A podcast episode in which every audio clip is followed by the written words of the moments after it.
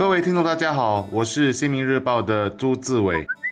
大家好，我是《联合早报》的王彼得。一直有人在问：轮到我时可以选择疫苗吗？如果不能选，为什么是我打 A 疫苗，而他可以打 B 疫苗？这是个很现实的问题，肯定政策制定者一开始就在想要怎么解决。政府至今只说公众暂时不能选，如果不打，不会留给你，你得排到后面去。而到时有没有疫苗就很难说了。如果到时没了货，疫情又继续肆虐，那后果请自负。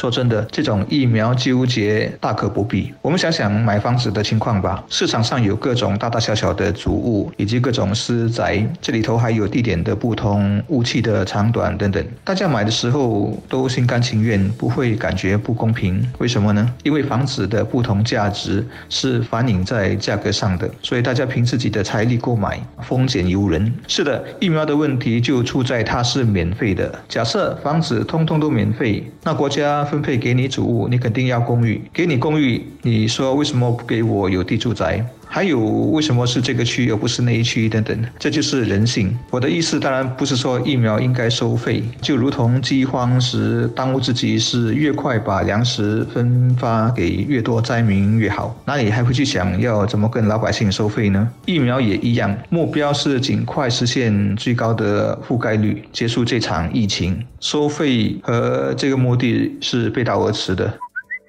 其实用大饥荒来比喻这场瘟疫也是相通的。在饥荒年代缺的是粮食，在我们这个官病年代缺的是疫苗。我们国家因为富裕又有先见之明，很早就订购了几种疫苗，甚至入了制药公司的股，所以才能那么早就开展疫苗试打的计划。反观很多贫穷国家，至今还是一剂都没有，或者能靠世界卫生组织救济那么少许的疫苗。如果你对时局敏感的话，应该察觉到世界。也正处于疫苗战争中，看不到烟消，却很无情和残酷。当全球几十亿的人要等很久才能获得疫苗的保护，或者也可能永远等不到，而我们还在选打和不打，或者要这种疫苗不要那种，就等于不只是没有饿肚子，还在挑食。我这个比喻不是要非议什么人，只是希望大家对于打疫苗这件事不要太过庸人自扰，应该惜福。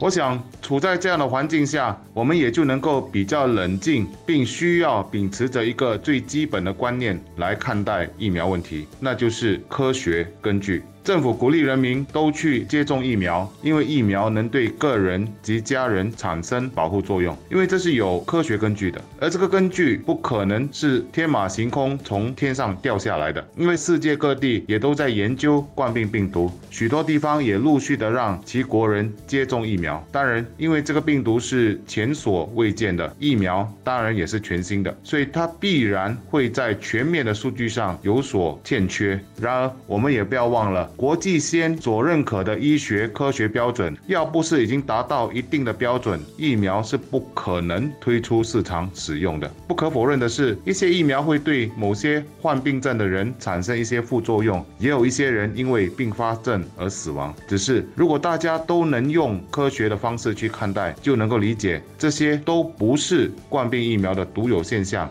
如果就如一些唯恐天下不乱的人来说，一直拿少数人接种疫苗的副作用作用和死亡来说是，那只能说这些人是以偏概全，也忽视了全世界医学界的努力及认证，这样的做法是不科学的。